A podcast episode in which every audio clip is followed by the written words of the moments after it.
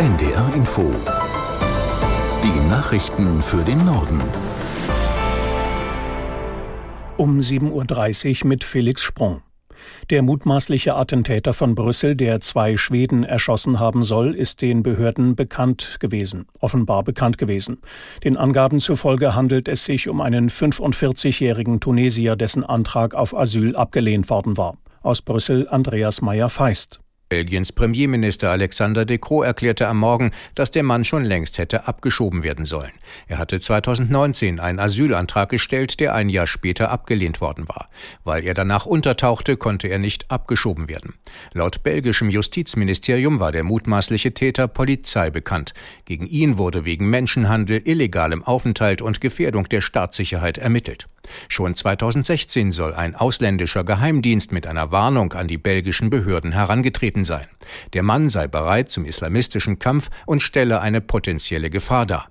Derartige Berichte über mögliche Gefährder habe es damals aber sehr viele gegeben und man habe einfach nichts tun können, erklärte Belgiens Justizminister heute Morgen. Die Suche nach dem Täter läuft auf Hochtouren. Die Polizei ist ihm offenbar durch ein Bekennervideo auf die Spur gekommen. Die Europäische Union will angesichts der katastrophalen Zustände im Gazastreifen Hilfsgüter in die Region schicken.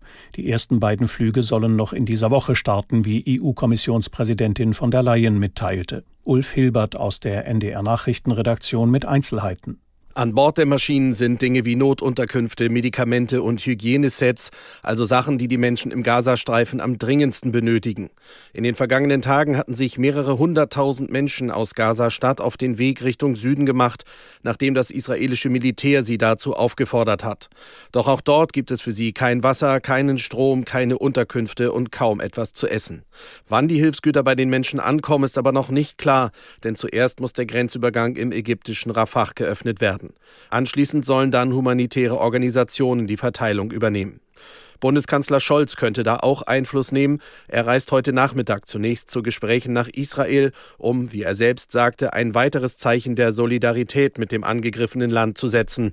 Und anschließend ist dann auch ein Besuch in Ägypten geplant.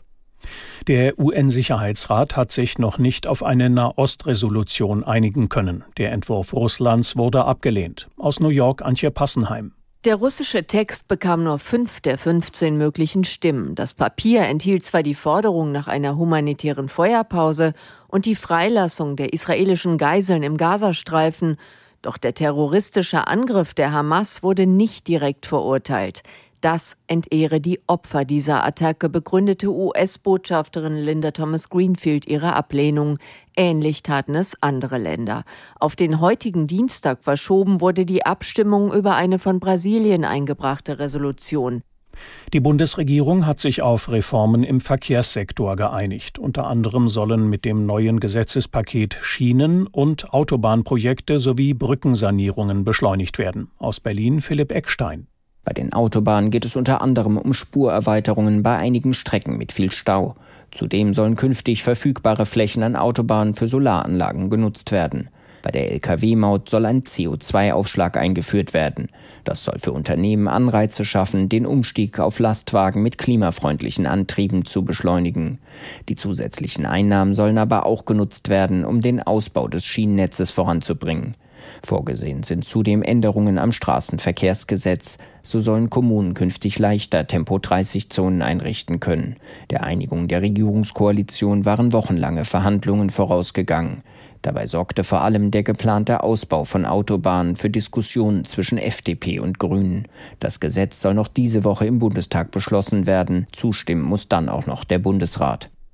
Der Bund der Steuerzahler stellt heute sein neues Schwarzbuch vor. Darin prangert er jedes Jahr zahlreiche Fälle an, in denen Steuergelder verschwendet wurden. Insgesamt enthält das neue Schwarzbuch rund 100 neue Beispiele aus den Kommunen, den Ländern und dem Bund. In dieser Ausgabe, der 51. insgesamt, gibt es zudem ein Sonderkapitel, das sich mit der Frage beschäftigt, ob die Öffentlichkeitsarbeit von Politikern und Parteien auf Kosten der Steuerzahler noch der Aufklärung dient oder als Eigen Eigenwerbung zu werten ist. Die US-Republikaner wollen heute einen weiteren Versuch unternehmen, einen neuen Sprecher für das Repräsentantenhaus zu wählen.